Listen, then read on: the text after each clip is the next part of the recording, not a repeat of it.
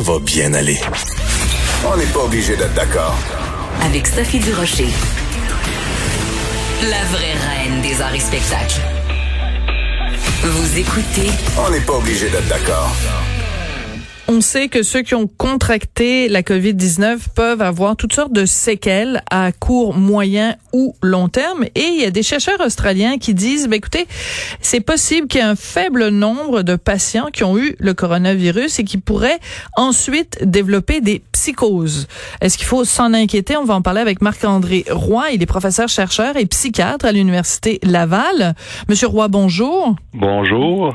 Euh, des psychoses, euh, on souhaite ça à personne.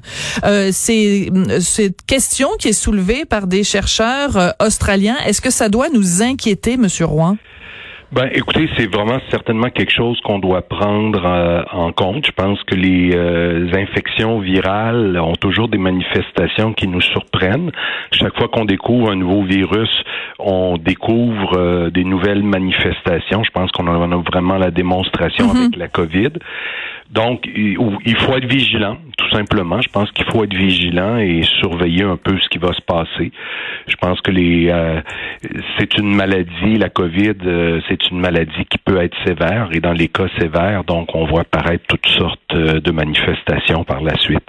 J'ai fait une entrevue il y a peut-être deux ou trois semaines avec quelqu'un qui avait eu la COVID et qui décrivait pendant qu'il était euh, euh, hospitalisé, qui faisait des hallucinations. Puis c'était assez terrifiant à entendre. Il racontait qu'il avait l'impression qu'il y avait des serpents qui l'entouraient, qu'il avait qu'il était traversé par des lames. Est-ce que des hallucinations, c'est quelque chose qui peut être lié de près ou loin à des psychoses ou c'est deux choses complètement différentes? Ben, il y a deux phénomènes différents. Ce que vous décrivez fait probablement référence à un épisode confusionnel, ce qu'on appelle en, en- en jargon médical un délirium. Ça, on considère ça comme vraiment plus un signe. C'est vraiment un ensemble de facteurs. Euh, ça survient quand même déjà assez fréquemment dans d'autres situations. Chez des gens qui se retrouvent hospitalisés aux soins intensifs, qui viennent de subir une chirurgie sévère, une chir- chirurgie grave et ainsi C'est des réactions relativement communes. Ce dont parle le- l'article auquel vous faisiez référence, c'est plus des hallucinations, donc de voir des choses, d'entendre des choses qui sont pas là, mais pas nécessairement exactement avec cette sévérité-là. C'est sûr qu'on n'a pas énormément de données. Il n'y a pas beaucoup d'études. C'est pas des études d'une très très grande qualité nécessairement, mais ça démontre quand même de façon assez convaincante qu'il y a des gens qui peuvent euh, avoir de tels symptômes par la suite. Pas nécessairement au point de, de, de rencontrer les critères diagnostiques d'une schizophrénie, par exemple. D'accord. Mais euh, bon, puis on parle de 3% c'est pas avec la COVID, il faut voir, c'est avec d'autres virus qu'on a nos données. Il est trop tôt avec la COVID pour qu'on ait de telles données, mais on a pu voir quand même dans d'autres épidémies qu'il y a eu d'autres types de coronavirus ou encore le H1N1 ou d'autres euh, d'autres euh, épidémies, pandémies comme ça. Bien, euh, on a pu voir quand même apparaître chez un petit nombre, ben quand même petit nombre, probablement 3%. de l'ordre de 2 Ouais. à 3 Donc, ce que vous nous dites, c'est que si on, on regarde les autres coronavirus auxquels on a été confronté, que dans ces cas-là, il y a une petite portion quand même des gens qui en ont développé. Donc, en toute logique, si ce coronavirus, si se comporte comme les autres coronavirus, on devrait avoir normalement la même proportion, mais on le sait pas, ça va peut-être plus, ça peut-être ben, moins. C'est pas, pas nécessairement observé avec tous les coronavirus. faut voir que le coronavirus, euh, ben, il y a, il y a différents types de coronavirus qui sont plus ou moins, qui causent des, des problèmes plus ou moins sévères. Donc, euh, on peut pas, on extrapole un peu. Mais si on regarde quand même la sévérité qu'on constate euh, au coronavirus actuel, on peut s'attendre à ce type de, de complications.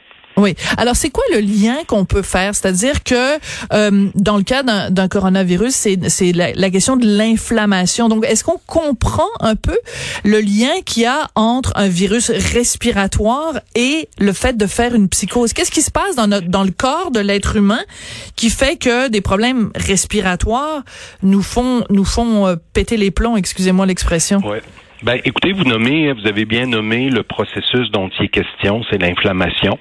Euh, je pense qu'on s'est rendu compte depuis euh, déjà un bon bout de temps que la composante inflammatoire est extrêmement fréquente à toutes sortes de maladies.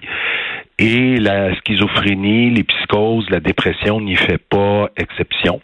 Ce qu'on comprend, en fait, donc, l'inflammation déclenche toutes sortes de réactions partout dans le corps, mais ça en déclenche aussi au cerveau. Hmm. Et en fait, c'est que normalement, notre cerveau est protégé de la circulation sanguine, donc de différentes substances qui devraient pas s'y rendre par une par une membrane, par une barrière qu'on on appelle la barrière hémato-encéphalique. C'est comme un filtre d'une certaine façon. D'accord. Qui fait que certaines substances euh, certaines substances se rendent au cerveau, d'autres non. Or, lorsqu'il y a inflammation, la perméabilité, les hmm. propriétés de cette euh, de cette protection-là, de cette barrière-là, semblent changer. Elle semble devenir beaucoup plus permissive, beaucoup plus perméable.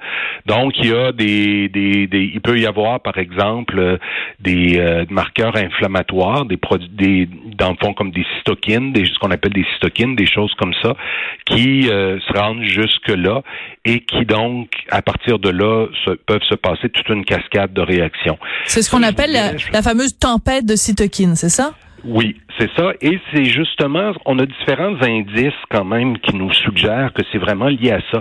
Notamment dans les cas qui ont été rapportés, on voit que plus l'inflammation a été sévère, plus la maladie a été sévère, plus le risque de développer des symptômes de ce type-là euh, euh sera élevé faut voir aussi qu'il y a le traitement qui peut euh, jouer en, entrer en ligne de compte. Pourquoi? On utilise beaucoup dans des réactions inflammatoires des dérivés de la cortisone ce qu'on appelle les corticostéroïdes. C'est mhm. utilisé dans toutes sortes de situations. Or, ce sont pas nous comme psychiatres, on n'aime pas tellement ces médicaments-là parce que ça peut vraiment induire toutes sortes de manifestations psychiatriques. Euh, donc, par exemple, une personne qui fait de la psychose, qui prend des corticostéroïdes, on n'aime pas beaucoup ça parce qu'il peut avoir des rechutes. L'anxiété peut augmenter, et ainsi de Donc, il y a peut-être aussi donc une partie de cet effet-là qui pourrait être attribuable à l'effet des médicaments utilisés pour traiter euh, pour traiter l'infection. Ah, c'est passionnant. Donc, ça veut dire que même si on extrapole un petit peu, quelqu'un qui déjà à la base a une, une fragilité, appelons ça comme ça, qui est exposé à la COVID, les médicaments qu'on lui donne pour euh, le, le soigner pourraient aggraver des symptômes qu'il avait déjà avant d'avoir la COVID. Notamment, oui, effectivement. Et je parlais récemment à des collègues qui travaillent à Montréal où, euh, bon, euh, nous à Québec, sans dire qu'on est épargné, on l'a quand même pas mal moins. Oui, vous l'avez facile, plus facile, mettons. Ben, il faut le dire. Oui. Et donc, j'ai une collègue qui est psychiatre au CHUM qui me disait justement qu'elle faisait de la consultation et, assez fréquemment aux soins intensifs et qu'il y avait quand même, parmi les personnes avec un trouble psychotique, il y en avait quand même plusieurs qui développaient des, des réactions confusionnelles comme, euh, comme je vous décrivais. Oui. Ben écoutez, c'est absolument passionnant. Je peux pas m'empêcher, évidemment, vu que j'ai euh, un psychiatre euh, au bout de la ligne. Allez-y, profitez-en. Non, mais je peux pas pour un cas personnel. vous pouvez me parler de votre enfance tant que vous voulez. Ça me passionne. Je garde ça pour mon psychanalyste, docteur Roy. Voulez-vous vous étendre? Non, ce que je voulais dire, c'est plutôt euh, parce qu'on parle de, de, psychose individuelle. Est-ce que quand vous regardez aller la société québécoise, est-ce que vous trouvez qu'on est un petit peu en psychose collective dans notre réaction face au virus? C'était plutôt ça ma question. Ben, c'est difficile à dire. Donc, c'est sûr qu'on parle pas de psychose dans le même sens. C'est un peu une, euh, une extension du sens du langage. Ça, je vous dirais, pour moi, c'est vraiment, euh, euh, je, je, laisserais les gens de la santé publique répondre à ça. D'accord. Bon, je suis quand même médecin. Je crois qu'il y a vraiment matière à, à se à s'inquiéter. C'est vraiment sérieux. Euh, en même temps, je et, et moi j'apprécie quand même le discours que j'entends. Est-ce qu'il est, est-ce que les décisions sont tout à fait équilibrées, tout ça? Mais je pense qu'on doit prendre en considération les autres aspects.